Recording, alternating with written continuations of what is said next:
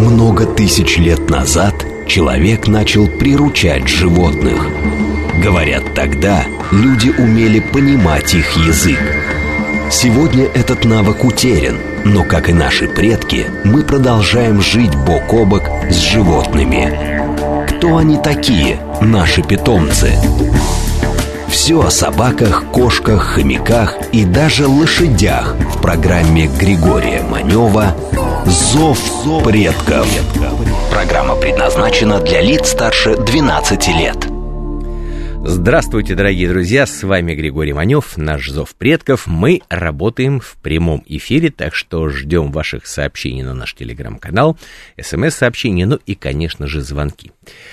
Когда мы говорим о домашних животных, то понятно, что, как правило, мы подразумеваем кошек, собак, хомячков, но есть еще уникальные, замечательные такие домашние животные, как пони. И вот у нас сегодня в гостях Татьяна Муравейник. Таня, здравствуйте. Здравствуйте. Так вот, Татьяна, ну, во-первых, это как раз а, человек, который, ну, можно сказать, что всю жизнь свою посвятил этим замечательным животным, и плюс она еще является членом комитета по спортивному коневодству при Федерации конного спорта России и руководителем племенного хозяйства Верона. Давайте сразу внесу небольшое уточнение, дополнение. А, хозяйство Верона племенное занимается разведением именно лошадей класса пони. Вот. Но я уверен, что... Э, здравствуйте, Григорий Манев. Ой, как приятно, сразу пошли сообщения. А, по поводу вопросов сейчас мы к ним вернемся. Дорогие друзья, еще раз, мы работаем в прямом эфире. СМС-сообщение, телеграм-канал, все к вашим услугам. Говорим мы сегодня, ну, такая широкая тема коневодства, но, в принципе, в основном мы будем говорить именно о пони, и плюс телефон нашего прямого эфира 495 73 73 94 8. 495 73 73 94 8. Все, можем начинать. Так вот, почему у большинства людей пони связано, ну, с чем-то несерьезным? Хотя, в принципе, ну, это и спортивное, серьезное такое животное, и э, которое, в общем, раньше оно использовалось достаточно серьезно в работе. Но вот почему вот у наших соотечественников такое вот отношение к пони? Я думаю, в первую очередь это связано с тем, что до 2000-х годов в нашей стране была представлена практически только одна порода пони. Это шетлинские пони. Это невысокие э, лошадки, такие они с хорошей мохнатой гривой, хвостиками. Именно их привыкли видеть обыватели, как раз-таки люди в большинстве своем, в парках, в зоопарках. А, но это всего лишь одна порода. И, к сожалению, уже сложился такой стереотип, что пони, они вот только такие. И стало уже вот этот шотландский пони, он стал именем нарицательным, в общем, пони. На самом деле в мире около 50 пород лошадей класса пони. Правильно говорить лошадь класса пони. И шетлинская это всего лишь одна из этих 50 пород. А вообще лошадь класса пони не обязательно должна быть такой низкорослой. Бывают э, породы лошадей класса пони, которые выше чистокровной арабской лошади. Вообще Шотландские острова это удивительное место. Они находятся между Шотландией и Норвегией. Место очень суровое и там есть небольшие пони, это прежде всего эти острова известны. Этот архипелаг известен благодаря пони и еще э, собаки породы шелти. Сразу пошли вопросы, которые мы не можем игнорировать. Кстати говоря, вот практически вот то, что я хотел и задать. Какая польза от пони? Ну, я так понимаю, что наш зритель имеет в виду э, в современном мире какая польза. Если мы с вами говорим о современном мире, то польза пони именно в пони-спорте. Это достаточно динамично развивающаяся сейчас на данный момент дисциплина. А, то есть сейчас э, у нас уже изменились требования в этом году, млад... Э, с этого года или с прошлого, вот точно сейчас не могу сказать, когда было принято это на законодательном уровне, но уже младшая группа подготовки в спортивных школах это с 7 лет, и как раз-таки они на лошадях класса пони. Просто если мы говорим, допустим, вот про... Это с точки зрения безопасности нужно, да? То есть, а, это с точки зрения небольшие. физиологического развития ребенка. Вот вы себе представьте, маленький ребенок, то есть раньше конный спорт в нашей стране начинался с 12 лет. Почему? Почему? Потому что дети садились сразу на больших лошадей. Да? Представьте себе маленького семилетнего ребенка, которого можно посадить на большую лошадь. У него будет нога заканчиваться там, где заканчивается крыло седла ни о каком полноценном управлении этой лошадью речи быть не может. То есть он будет кататься как на каруселях, если эта лошадь будет его катать. То есть это не про спорт. Но вот когда уже появились вот эти вот пони, особенно спортивные породы пони, обладающие полноценными аллюрами, а, то здесь уже дети даже самого маленького возраста, то есть они уже именно постигают азы верховой езды, управления. А вообще, ну, как бы, ну, во всем современном мире в 12 лет дети уже выступали, прыгали там на больших лошадях, на этих пони. Здесь просто, знаете, как вот в нашей стране сейчас проходят соревнования для всадников на пони от трех лет. Представьте себе, да, от трех лет. Вот вам польза пони, да, то есть э, в три года... Вот это да. В три года вот эти вот юные всадники, э, это тест-посадка, тест как, управления. Как вы так, юные всадники, я бы сказал, карапузы, господи, три года, а он садится на лошадь класса пони и уже принимает участие в соревнованиях. Есть даже такой турнир, который называется «Бэби-бум». Ну, вообще, турнир. давайте так. Сейчас спорт вообще сильно омолодился, любой. И, в общем, конный, я так понимаю, не исключение. Вы знаете, конный спорт не исключение, но конный спорт, он уникален, поскольку, поскольку нижняя граница вот именно спорта, как мы с вами говорим, от 7 лет, а верхней границы возрастной нету. То есть есть а, виды спорта, а, где спортсмен, ну, вот на максимальном, скажем так, спортивном да, уровне своих достижений каких-то, это 20-25 лет, дальше уже все, да, они уже вынуждены уходить из спорта такого. А у нас выступают на Олимпиадах всадники и 50-летние, и 60-летние, да, здесь, то есть вот этот вот багаж знаний, который человек э, собирает в течение всей жизни, он его прекрасно может реализовать и в более старшем возрасте. Поэтому конный спорт вообще сам по себе, скажем так, уникален. Ну а что касание, а, касается вот омоложения, да, то есть вот ну, с трех лет, представляете себе, да, то есть спорт. А для чего раньше использовались пони? А, изначально пони – это кто такие пони, да, вот в частности шетландские пони, ну и другие, да, то есть э, надо понимать, что это дикая, аборигенная, а, измельчавшая лошадь, а, измельчавшая именно под действием каких-то, скажем так, суровых жизненных условий, да, вот как вы сказали, там на Шетландских островах в том числе. То есть это дикие аборигенные лошади, которые выживали как могли, да, и потом пошла именно вот их стали использовать маленьких вот этих лошадок для работы в шахтах и на рудниках. То есть они таскали вагонетки с углем. А, здесь нужна была именно выносливая сама по себе. Малогабаритная. И, да, малогабаритная лошадка. А, но, к сожалению, не велась в те годы селекция на добронравие и на качество, соответственно, аллюров, да, то есть она должна была быть просто сильной, поэтому большинство то вот этих вот, вот... рабочая лошадка, да. это вот как раз оттуда. Да, да, да, то есть, но, к сожалению, большинство пони вот этих вот пород, которые изначально использовали для работы на шахтах, рудниках, они не имеют полноценных аллюров. Самый сложный аллюр у лошади – это шаг. Ну вот, а у них семенящий шаг, поэтому вот эти вот маленькие пони как раз-таки не подходят для ипотерапии лечебной развивающей верховой езды, которые используются для детей с нарушениями опорно-двигательного аппарата, в частности ДЦП. Вопрос от нашего слушателя, э, телеграм-канал э, наш. А пони и карликовая лошадь – это одно и то же? Карликовых лошадей э, я не понимаю, о чем идет речь. Есть миниатюрные лошади – это так и называется порода. Американская миниатюрная лошадь и европейская миниатюрная лошадь, которую еще очень часто называют мини-хорс. То есть, чтобы вы понимали, а, пони, как правило, все-таки, э, если мы говорим не про спортивные крупные породы пони, да, которые выглядят внешне а, как полноценная спортивная лошадь, только более маленького роста. Ну вот, а, здесь же, что касается именно вот этих вот классических пони, да, как все себе представляют, более низкорослые породы, то есть они должны выглядеть, вот представьте себе тяжеловозика, лошадь тяжеловоза, да. А, что касается миниатюрных лошадей, то это именно декоративная лошадка, у которой э, стандарт Э, и экстерьер породы, то есть, во-первых, это рост строго до 86 сантиметров холки, и она должна иметь экстерьер полноценной верховой лошади. Здесь идеалом ставится экстерьер арабской лошади. То есть у нее должна быть, грубо говоря, длина шеи такая же, как длина корпуса. У нее тоненькие-тоненькие ножки. У нее маленькая, точеная, красивая головка с большими такими выпуклыми глазками. Но это декоративная порода лошадей. И, э, вы знаете, вообще вот эти вот мини-лошади, мини-хорсы сейчас а, в мире есть такая тенденция на протяжении последних там, 30 лет. Это наиболее динамично развивающаяся порода не только по количеству а, самих представителей породы, но и по количеству заводчиков. Они очень-очень популярны, в том числе в странах Европы, в США.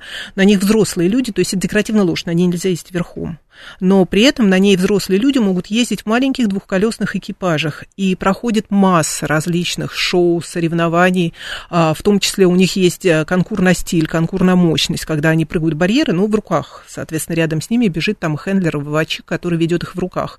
Ну вот, и они испытываются в экипажах, там тоже много достаточно разных дисциплин, и зрелищных в том числе соревнований, то есть это а, больше все-таки шоу. Да, вот миниатюрные лошади это шоу.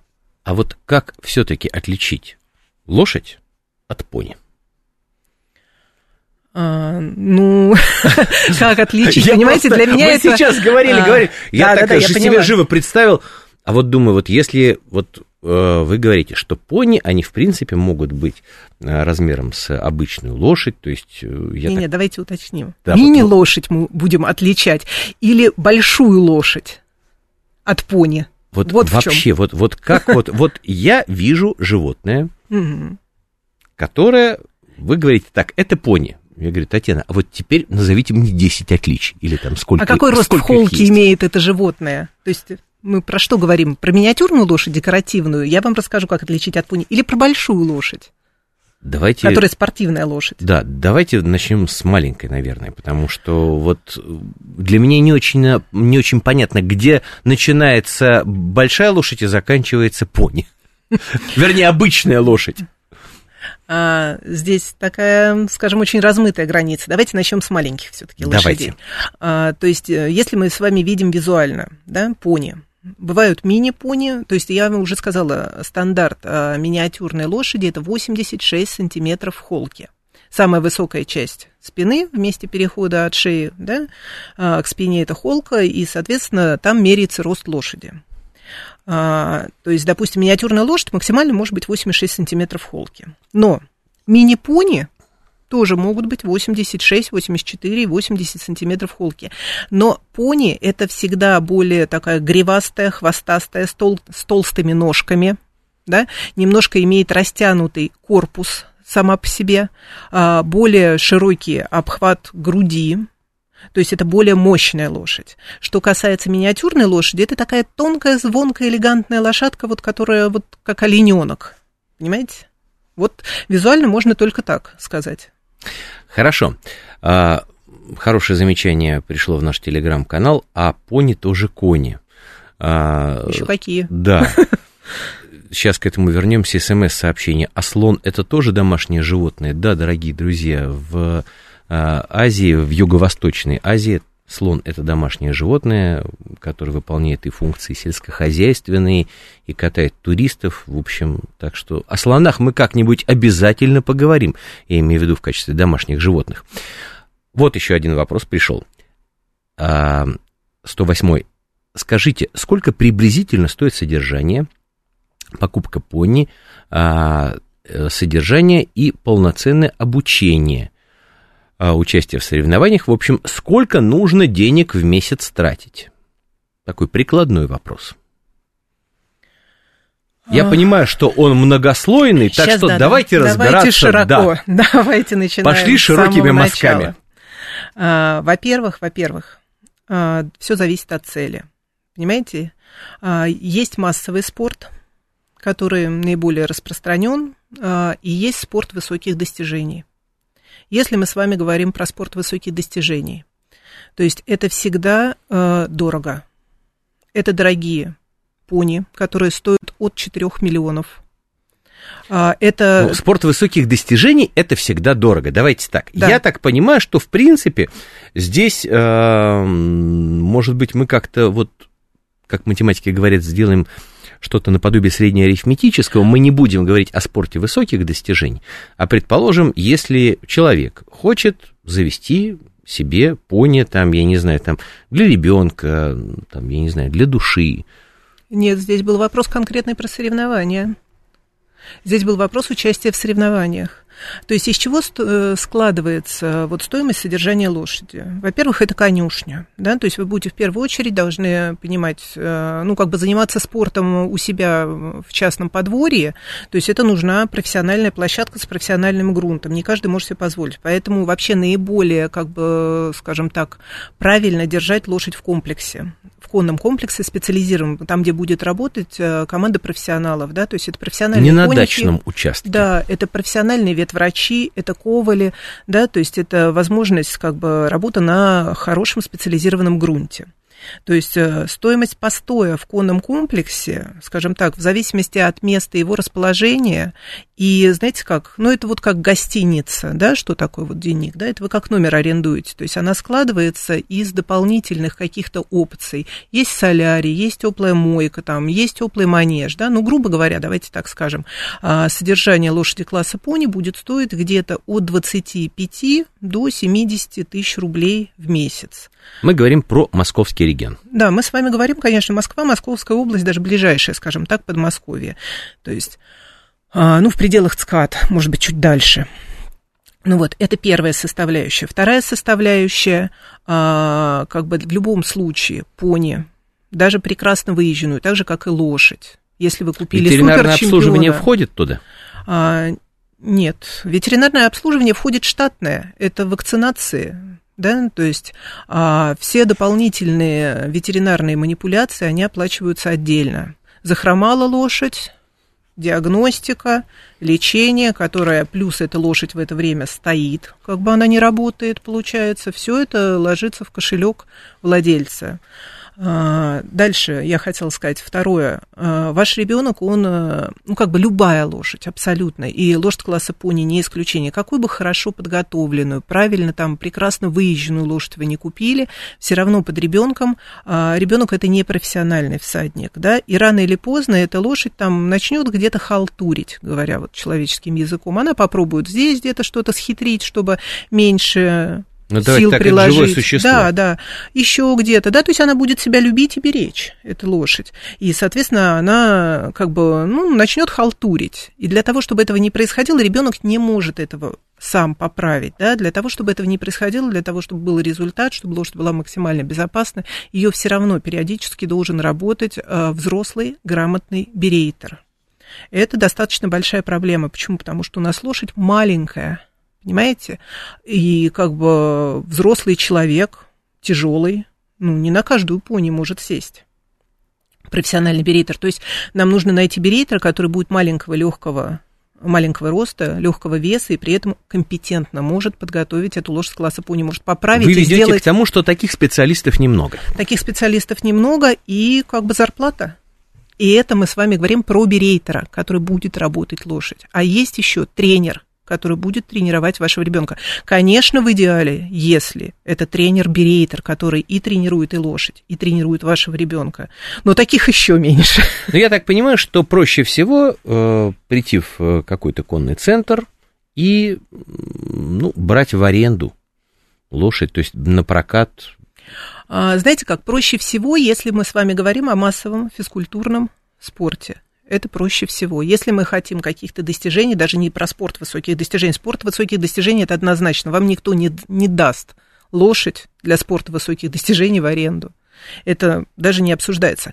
Просто несколько лет тому назад э, проходил, если я не ошибаюсь, как раз-таки это был э, Всероссийский пунифорум, э, приезжал французский тренер Ирик фамилию сейчас точно не скажу, а, этот человек, у него два всадника в сборной Франции. Чтобы вы понимали, гран-при уровня 135 сантиметров в конкуре, то есть это огромная высота для лошади класса пони. Лошади класса пони это 148 сантиметров, 148-149 в холке, да, и прыгают они 135 под всадником.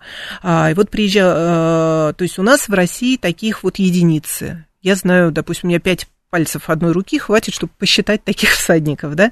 Ну вот, но у нас все-таки эта дисциплина достаточно молодая, скажем так, а в Европе это все на протяжении уже очень многих лет развивается, да.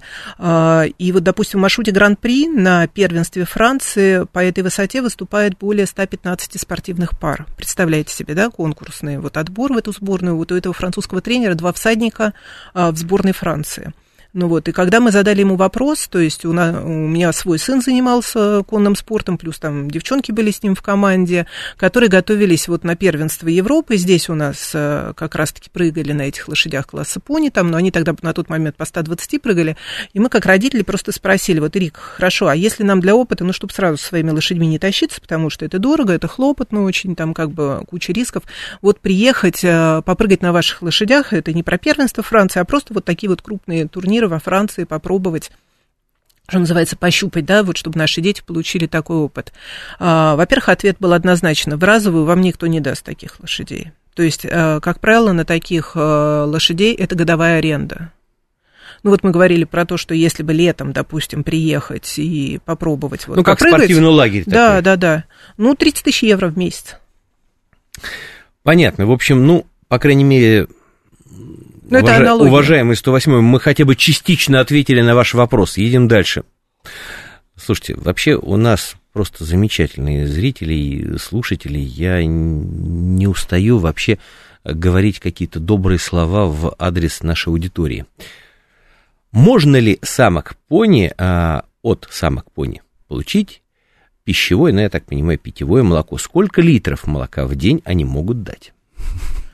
Я затрудняюсь ответить на такой вопрос, поскольку, я просто не имею информации о молочном коневодстве. Это такая специфика отдельная отрасль сельского хозяйства. Как правило, все-таки там используются не лошади класса пони, но вот это тяжеловозные кобылы, они более считаются высокоудойные. В нашей стране это были советские тяжеловозы в свое время. Я знаю, что при институте коневодства было целое отделение.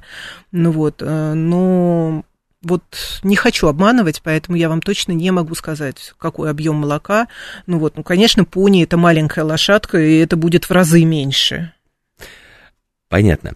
А можно ли использовать пони в домашнем хозяйстве? Очередной вопрос, который нам пришел через смс-сообщение. Можно. Запрягать в тележку, ездить на ней в экипаже, как Почему нет? То есть можно использовать как гужевой транспорт, да. там перевозить какие-то. Да, да, да, да. Если Даже мы говорим, пахать. Да, если мы говорим о стоимости, вот насколько пони, ну вот, опять же, мы не берем спорт высоких достижений, мы не берем какую-то профессиональную, вот высокопрофессиональную деятельность. Вот э, если приобрести пони, это дешевле будет, чем приобрести взрослую лошадь. Потому что, ну вот, например, я знаю, что э, там в конехозяйствах продают как правило, ну, полуторагодовалых лошадей, потому что уже видно, что получается на тот момент из лошади и, так сказать, ее состояние. Во-первых, сколько это будет стоить, покупка угу. пони. Берем вот средний уровень. И, э, во-вторых, в каком возрасте можно приобрести такую лошадь? Ну, смотрите, во-первых, это вопрос из, из разряда, а сколько стоит машина? Ну, Жигули стоят одних денег, Майбах стоит других денег. Мы сейчас говорим вот то, что называется вот такой вот средний вариант. Мы не берем спорт высоких достижений. Если мы с вами говорим а, для о покупке лошади класса пони для вот такого потребительского уровня, то есть э, где не имеет значения ее племенная какая-то ценность, да, вот просто покататься для себя. А, здесь есть один момент, есть один нюанс. Вот вы все правильно сказали. В основном смотрят там полуторников, двухлеток у больших лошадей. А, пони, пони в основном покупают для детей. А, если мы говорим про соревнования, то дети могут принимать участие в соревнованиях на пони от 6 лет и старше. То есть пони должна быть 6 лет и старше. То есть подготовленная... А сколько вообще живут пони? Вы знаете, они долгожители, в принципе, сами по себе, поскольку, поскольку э, у них у всех есть кровь аборигенов, они такие достаточно выносливые, отличаются хорошим здоровьем а, сами по себе. И поэтому, ну вот у меня, допустим, есть матки 99-го года, которые до сих пор жеребятся с жеребятами, то есть им сейчас по 24 года, и они в этом году с жеребятами, и на следующий год будут жеребята. Ну вот, то есть, в принципе, пони, они долгожители, потому что большие лошади, там, 20 лет, это уже прям очень крутой возраст. А, Татьяна, мы через э, буквально несколько минут продолжим с вами говорить о коневодстве, о пони, а пока, если бы вообще лошади слушали бы радио, то они бы начали бить копытом, потому что сейчас в нашей студии будут новости, это всегда интересно. Много тысяч лет назад человек начал приручать животных – Говорят, тогда люди умели понимать их язык. Сегодня этот навык утерян, но, как и наши предки, мы продолжаем жить бок о бок с животными. Кто они такие, наши питомцы? Все о собаках, кошках, хомяках и даже лошадях в программе Григория Манева «Зов предков». Здравствуйте, дорогие друзья! Мы продолжаем наш зов предков. Работаем мы в прямом эфире, поэтому ждем с нетерпением ваших сообщений в наш телеграм-канал. Звоните, ну и плюс, конечно же, смс-сообщения. А говорим мы сегодня по поводу пони. И у нас в гостях Татьяна Муравейник, член Комитета по спортивному коневодству при Федерации конного спорта России и руководитель крупнейшего племенного хозяйства пони Верона мы до новостей начали разбираться со стоимостью. А, продолжая эту тему, а, смотрите. Сколько стоит пони? Да, сколько да стоит кто, пони? кто к нам только сколько что подключился, да. Угу. А, то есть, если мы говорим с вами про покупку молодой пони, вот полтора-два года, ну, можно, в принципе, найти там без каких-то спортивных амбиций, да, ну, от 150 тысяч рублей можно найти, грубо говоря. Но мы должны понимать, что ребенок э, здесь пони скоропортящийся товар, потому что большую лошадь берут, как правило, в этом возрасте под взрослого спортсмена, который будет ее потом готовить. Он хочет подготовить сам, да, знать, что он ее правильно подготовил. Что касается детей, да, то есть детей мы можем сажать на пони э, возрастом от 6 лет. Соответственно, эти 6 лет, ну, пусть даже 5, да, там мы будем сажать, в 6 он уже будет принимать участие в соревнованиях, сможет на ней. То есть эти 5 лет ее надо кормить, содержать и работать, ее надо готовить. А, здесь э, как бы все зависит от амбиций продавца, заводчика, от того, насколько это спокойная, надежная лошадь. То есть я считаю, что основной критерий а, этой э, лошади для ребенка это ее максимальная безопасность постольку, поскольку это все-таки ребенок. Ну вот я скажу так, в нашем хозяйстве, э, допустим, э, лошади, которым ближе вот к пяти годам, четырехлетние к пяти годам, да, с которыми уже два года работали, берейтеры, то есть, ну, стоят где-то от 700 тысяч рублей. А так, в принципе, вот спортивная турнирная пони где-то так и будет стоить от 700 и выше.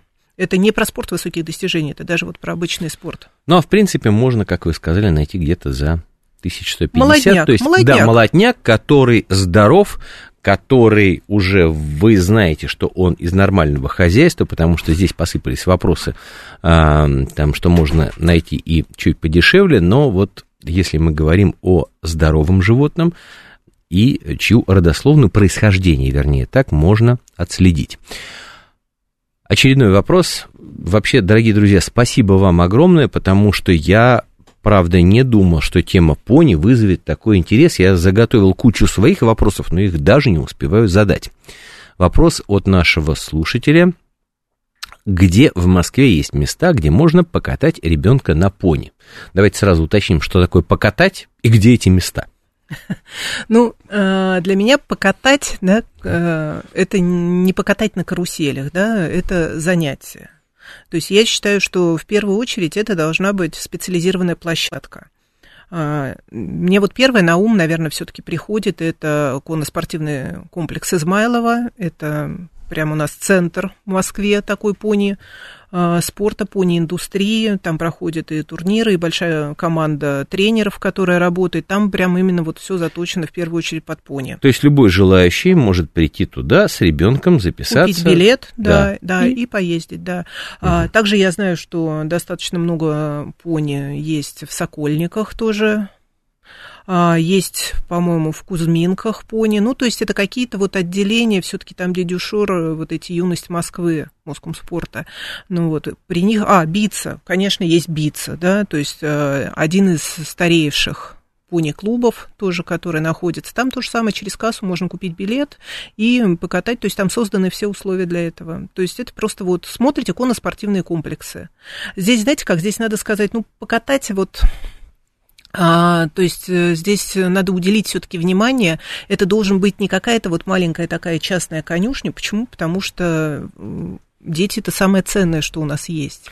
И мы хотим, это чтобы... может быть, наверное, частная конюшня, но если вы знаете, что это за что конюшня и что там за люди работают. Да, что там работают профессионалы. Дети это самое ценное, что у нас есть, и поэтому а, нельзя доверить девочке с улицы, которую там мы о ней ничего не знаем, да, то есть это должен быть а, квалифицированный тренер. А такие тренеры, они только в больших комплексах в основном. Либо это частная конюшня, вы про нее должны точно знать, да, то есть этот тренер, он уже должен иметь какую-то репутацию, какое-то имя. Потому что я бы вот к случайному тренеру точно могу сказать, да, вот я с этим всю жизнь вот так вот просто вот пришла в клуб, а можно покататься, давайте я вам ребеночка посажу, я бы не отдала. Да вы знаете, мне кажется, здесь дело не только вот в пони-спорте или вообще в конном спорте. Мне кажется, что ребенка нужно давать вот э, к тренеру в любом виде спорта. Ты посмотрел, ты пообщался с человеком, ты посмотрел, как он вообще относится к делу. Потому что, ну, это складывается из многих-многих составляющих. А вопрос, наверное, больше ко мне, поскольку все-таки я кинолог. Собаки ведь уживаются с пони. Давайте так, я отвечу как кинолог, а вы как лошадник. Да, да, да. Собаки прекрасно уживаются с лошадьми, но нужно четко понимать, что любое живое существо нужно знакомить с другим живым существом. Если вы просто откроете калитку и скажешь, ну, вот Бобик, вот это наш новый член семьи, здесь, мне кажется, будет не совсем правильно, поскольку нужно прежде всего а, посмотреть, чтобы собака не вела себя агрессивно. Давайте так, если мы вот совсем будем углубляться в прошлое, то когда-то собаки, вернее, э, их, да, их, их предки охотились как раз на, на предков современных пони. И э, вот эти вот вещи, ну, я не могу сказать, что они никуда не делись, но, в принципе, их нужно отслеживать. Здесь общее послушание нам всем в помощь, это первое. Ну и плюс, конечно же, когда вы знакомите животных, собака должна быть подконтрольна, в принципе, как и всегда. Если животные привыкают друг к другу, между ними завязываются очень добрые отношения, насколько я знаю, и, ну, недаром собаки и охраняют, и выпасают, кстати говоря, в том числе. Я, например, видел в Казахстане, как собаки выпасают, ну, правда, табуны а, больших обычных лошадей, но это абсолютно нормально. Татьяна? Ну, а я то же самое все могу сказать, что да, согласна с каждым словом, которое только что произнес Григорий.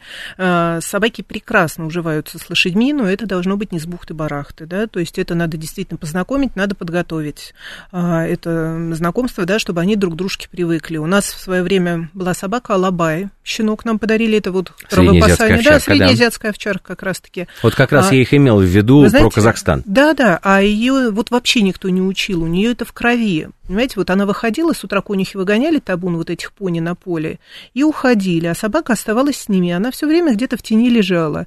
Но она сама не давала отбиться какой-то кобыле или жеребенку. Она тут же подгоняла как бы в табун и не давала никому подойти к этому табуну. У нее это в крови, ее этому никто не учил. Но она выросла на конюшне, это сама, сама по себе выросла с лошадьми. Ну вот, э, то есть, а, а вообще, вот у меня собака Джек Рассел да? Она со мной постоянно в конюшне. Это вообще в конюшнях очень распространенная порода собак, и не только и в нашей всегда. стране. Давайте так, и была всегда, и здесь э, ответ на этот вопрос очень прост. В конюшне, как правило, заводятся крысы. И вот такие вот небольшие терьерчики, они всегда с успехом на этих крыс охотились, и, в общем, где есть конюшня, там есть и собаки, и зачастую они использовались именно для этого. Да, ну, наши собаки, они уже настолько привыкли к лошадям, их дети даже приучили, в том числе и сын мой в свое время, они когда отработают лошадь, лошадь потом отшагивают верхом. А, то есть ее надо пошагать. И ребята даже брали этих собак с собой в седло, и собаки прям просились. То есть они уже ждут, они уже прям лезут. Вот у меня есть даже фотография там, где собака наша маленькая Джек Рассел, она стоит задними своими ногами на венчике копыта у лошади, а передние ноги подняла, вот она уже прям ждет, да, что ее сейчас возьмут с собой пошагать потом лошадку. Но это приучены были к этому лошади и приучены к этому собака, да, то есть это не вот что любую собаку поймал, да, и посадил. Ну, как бы понятно, что ну, вообще прекрасно уживают. Собаки прекрасные. И я просто очень много, то, что в том числе и по Европе ездила, и на всех конюшнях всегда масса вот этих собак. И конники, многие спортсмены вот ездят, мы едем куда-то на соревнования, на какие-то мероприятия, и с нами едут вот эти вот собачки наши маленькие, у них там свой отдельный собачий коллектив. В Монголии, кстати говоря, я видел тоже очень интересно охота с борзыми, с монгольскими борзыми, поскольку они должны охотиться то, что называется по зрячему, то есть собака с помощью именно зрения, не обоняния, не слуха, а именно зрения выслеживает свою добычу в поле. И вот как раз борзых собак берут в седло, вожака, он вычисляет объект охоты и уже потом туда ведет, ведет, да, всю свою стаю. Так что вот такое вот взаимодействие, оно было заложено изначально, поскольку, кстати говоря, как раз если мы опять копнем в историю, ну, примерно 20 тысяч лет назад человек приручил лошадь, собака была приручена примерно 40 тысяч лет назад, и вот как раз борзые собаки у человека появились только тогда, когда человек обзавелся лошадью. То есть вот такая вот скоростная охота появилась. Много вопросов, поэтому едем дальше. А, так, ну вот тоже такой вопрос, я себе позволю ответить на него. Пони должна все время стоять в стойле или ее нужно выгуливать? Знаете, я вот сразу вспомнил э, Шолохова донские рассказы, когда там вот этот вот солдат, который он всю жизнь воевал, и он даже не знал вообще, как жить обычной жизнью, и там была такая фраза, говорит, баба, она как лошадь, она ласку любит. Вот, дорогие друзья, если у вас есть животное, вот, ну, оно, понятно, что там ну, должно работать все, но с ним нужно общаться. Неважно это, кошка, собака, хомячок, пони, я не знаю кто. Нужно общаться, нужно взаимодействовать с ним. Только в этом случае вы получите такое волшебное слово, как контакт. Татьяна, я прав? Вы, конечно, правы. Вообще лошадь это животное, которое рождено в движении. Движение – это ее естественный образ жизни. Поэтому лошадь должна обязательно гулять и не выгуливать ее на поводке. Ну, то есть выгуливать-то, конечно, можно. Есть там разные приспособления, шагалки, там специальные тренажеры, и просто там пошагать, да. То есть мы даже когда едем на соревнования, лошадь там, допустим, прыгает или выступает, то вечером ее обязательно все равно спортсмен либо коновод выводит просто пошагать, да, чтобы не было застой вот этой кислоты в мышцах там. Ну вот, а вообще лошади гуляют в левадах, то есть э, это вот, кстати, вот к содержанию при частном доме, да, это должно быть, а, если нет возможности где-то выпаса на поле, да, то соответственно, а, это должна быть какая-то площадка, где лошадь в любом случае может гулять сама по себе. Ну и опять же, свежий воздух, это тоже никто не отменял. А, почему вот э, очень часто лошади, которых привозят из Сибири, это забайкальские лошади, там а, э, башки, ну даже не башкирские, все-таки вот больше, наверное, забайкальские, если брать, да, и они очень часто в нашем климате, считается, что в нашем климате, хотя это дело не в климате, они начинают кашлять потому что они привыкли жить на свежем воздухе. Угу. И в Европе тоже у них очень распространено, и в США, и в Европе везде вот эти вот конюшни, которые имеют прям выход из денника. То есть у них есть дверь, есть окошко, которое открывается прямо на улицу, и там такая маленькая леватка, как небольшая комната, для того, чтобы лошадь могла выходить и гулять, и дышать свежим воздухом. Ну, в нашем климате это как бы не очень все таки распространено, потому что у нас более холодные зимы.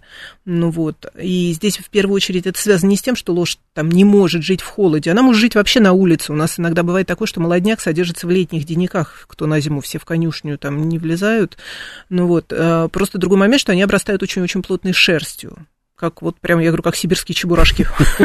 Она стоит, там гуляет, на ней куча сугроб, лежит снег, ей не холодно, этой лошади. Но другой момент, что ее в этом случае нельзя работать, потому что если ты начнешь ее работать, двигать, она тут же вспотеет и будет очень-очень долго просыхать, небольшой сквозняк, и лошадь как бы может заболеть. Ну вот. А, а так, возвращаясь к этому а, вопросу, лошадь – это животное, которому нужно движение. Она не может постоянно стоять в стойле, постоянно находиться в деннике. Стойло – это уже такое старое понятие. Стойло были раньше для рабочих лошадей на конюшне. Сейчас э, лошади денник. в конюшнях содержится денник. Да, это, как правило, помещение 3 на 4 квадратных метра с поилкой, с кормушкой, то есть с подстилкой специализированной. Какой максимальный вес человека могут выдержать пони? Опять же, вопрос. Опять же, пони какие? А, есть пони маленькие, есть пони большие, ростом с арабскую лошадь. А, вы знаете, здесь а, вопрос, я бы на него сказала так, что здесь неправильно говорить о максимальном весе. Почему? Потому что все зависит от компетенции всадника. Надо понимать, что лошадь класса пони, она не только меньше в холке, она короче по корпусу. Сама по себе. То есть уязвимая часть э, тела лошади при верховой езде – это поясница. Если мы берем, как бы, может быть, и ребенок, но, знаете, сейчас есть дети такие вот прям склонные, скажем так, к избыточному весу, к полноте, да, вот такие тяжелые, и он пару раз плюхнется на эту поясницу, да, чем меньше пони, тем короче у него спина, тем ближе поясница, и он там плюхнется со всего размаха на эту поясницу, то лошадь будет испытывать болезненные ощущения. А так, в принципе, и взрослый человек человек, вот там весом и 60, и 70 килограмм, а, может ездить верхом на лошади класса пони ростом там 130 сантиметров, 122, но это должен быть компетентный всадник, который владеет своим телом, владеет своим равновесием, и при каком-то резком движении, да, он туда не откинется и не причинит лошади боль, которая вызовет какое-то сопротивление. Очередной вопрос, на который мы, правда, уже частично ответили. Можно ли катать детей на пони? Вспоминается фильм «Унесенный ветром», где а, пони сбросила девочку, и она погибла. Мы частично ответили на этот вопрос, что нужно просто понимать, куда вы привели ребенка. Что там работает специалист, что там пони, которые, ну и вообще лошади, которые э, управляемы, которые э, предсказуемы по характеру, так что на этот вопрос мы уже ответили, едем дальше. А можно ли отпускать пони самостоятельно попастись? Не убежит ли? Убежит. Убежит. Уйдет. Смотря где выпускать самостоятельно. Ну, вообще, э, если это жеребец, то убежит однозначно, сто процентов. А, если это кобыла, то есть они имеют все-таки, как правило, более такой стабильный тип нервной системы, особенно если она вообще так по своему душевному состоянию рождена стоять и есть, то может будет пастись э, действительно там э, рядом с домом э, где-то, и потом, когда уже там наестся, она придет домой. Но если вот сказать, не убежит ли, я бы сказала, убежит. Дорогие друзья, я понимаю, что вопросов много, но все-таки позволю вставить свои пять копеек в, в форме вопроса. Татьяна, вы много говорили о пони-спорте именно с точки зрения там, спорта высоких достижений и так далее.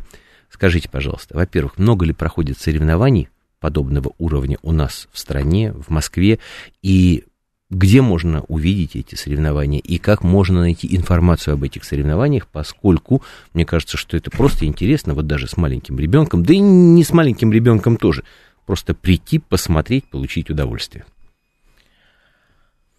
А, соревнований проводят, проходит очень много. А, здесь э, имеет различие, это спортивные или физкультурные соревнования, то есть если это спорт высоких достижений, то их, в принципе, мало, потому что это единичные такие турниры, где прям вот про высокий спорт уровень. высокий, да, высокий уровень.